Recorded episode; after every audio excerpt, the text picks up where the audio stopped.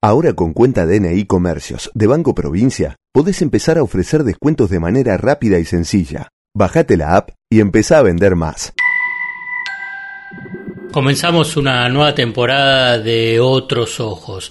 En este episodio vamos a hablar sobre el viaje de Sergio Massa a Washington para la reunión de la Asamblea Anual del Fondo Monetario Internacional y el Banco Mundial, pero especialmente cuál es el objetivo central de la negociación con el fondo. ¿Cómo saber si la información económica te oculta lo importante?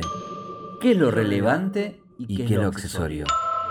¿Qué hay debajo de una superficie en la que solo se ven dudas, miedos e incertidumbres? El desafío es entender para no confundir, descubrir para no engañar. En definitiva, mirar de otra manera lo importante de cada día, acerca de lo que sucede en el fascinante mundo de la economía política. La invitación es que te arrojes sin prejuicios a escuchar otros ojos, otros ojos, otros ojos. Puede ser que así la venda que oscurece se empiece a aflojar.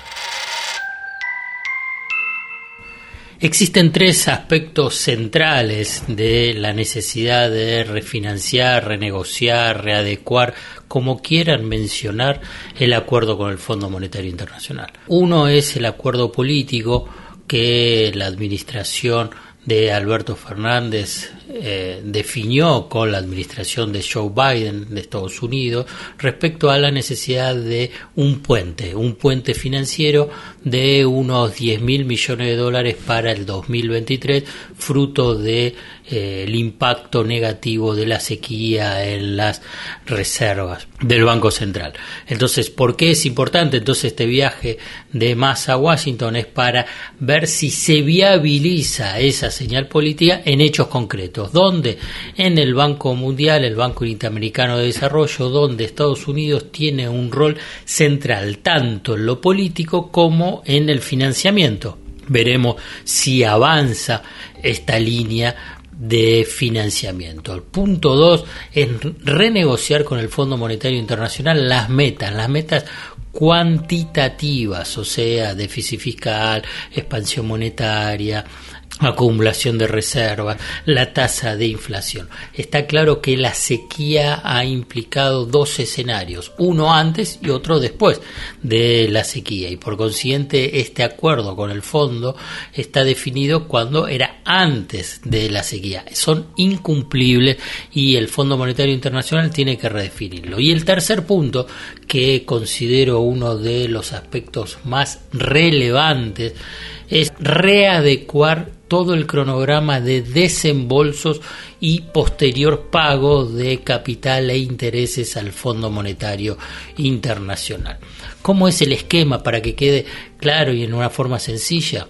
Una deuda impagable de un crédito totalmente insólito, desproporcionado, dado por el Fondo Monetario Internacional a la administración eh, Macri, el gobierno de Alberto Fernández lo refinancia. ¿Qué significa refinanciar? Es decir, no se puede pagar, lo pagamos en cuotas para adelante. Eso se definió con un acuerdo de facilidades extendidas que es de 10 años, pero que en realidad incluye un crédito stand-by, que es revisión trimestral de estas metas que antes yo te mencioné, esas metas cuantitativas, a cambio de, si se cumplen, hacer el desembolso correspondiente a partir de un esquema financiero. ¿Qué significa esos desembolsos? Esos desembolsos sirven para pagar las cuotas de esa refinanciación de la deuda de 45 mil millones de dólares. Bueno, ¿cómo se armó ese esquema de financiamiento a tres años?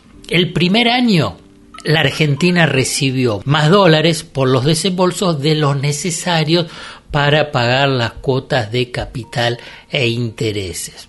En cambio, en el 2023 se definió que la Argentina iba a hacer pagos netos, o sea, iba a recibir menos dólares de lo que tiene que pagarle. Se estima entre 2.500, 3.500 millones de dólares, incluso algunos lo extienden hasta 4.000 millones de dólares. Está claro que ese compromiso, esa exigencia es totalmente desproporcionada, fuera de registro, teniendo en cuenta los dos aspectos iniciales que yo te mencioné, que hay un acuerdo político entre las dos administraciones, Fernández y Biden, de generar un puente financiero. ¿Pero por qué? Porque hay menos reservas por el impacto eh, de la, eh, de la sequía, a lo que se le suma el año electoral. Y segundo, es que por el impacto de la sequía tenés que readecuar las metas con el fondo precisamente porque vas a tener menos dólares por el ingreso de las exportaciones por la sequía, al tener menos ingresos de dólares tenés menos ingresos por derecho de exportación, o sea que las cuentas fiscales eh, se afectan. Entonces, el tercer punto hace que sea inevitable redefinir ese cronograma de pagos, porque si no sería totalmente incoherente. O en última instancia, y esto sería lo más preocupante, este Fondo Monetario Internacional que se presenta amigable con la Argentina, en realidad le está bajando el pulgar a la economía argentina del gobierno de Alberto Fernández, o sea, del Frente de Todos en un año electoral. Ahora con cuenta DNI Comercios de Banco Provincia, podés empezar a ofrecer descuentos de manera rápida y sencilla. Bajate la app y empezá a vender más. Hasta acá llegamos hoy.